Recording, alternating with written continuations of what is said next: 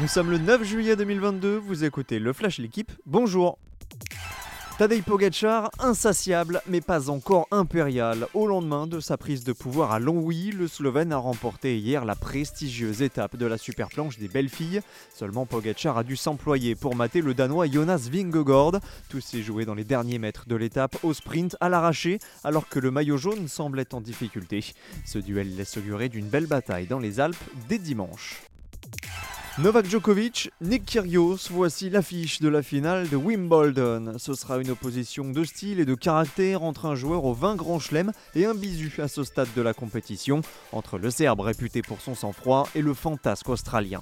Djokovic a décroché son billet hier à l'issue d'un long combat de 4-7 face à Cameron Norrie. Kyrgios lui n'a pas eu à se défendre après le forfait de Rafael Nadal.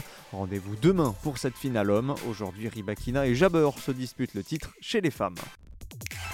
Michel Platini savoure, le français a été acquitté par le tribunal fédéral de Bellinzone hier, lui qui était soupçonné d'escroquerie, de gestion déloyale et d'abus de confiance.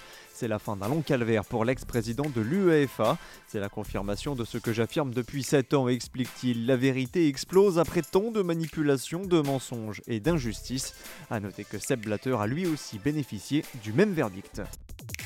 Max Verstappen en pôle de la première course sprint de la saison. Le néerlandais a réussi le meilleur temps des qualifications hier en Autriche.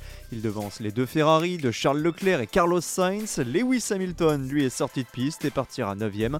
Enfin, Sergio Perez, pénalisé, s'élancera tout à l'heure du 13e rang. Pour rappel, les 8 premiers du sprint inscriront des points, 8 au premier et 1 au 8e. Merci d'avoir écouté le Flash, l'équipe. Bonne journée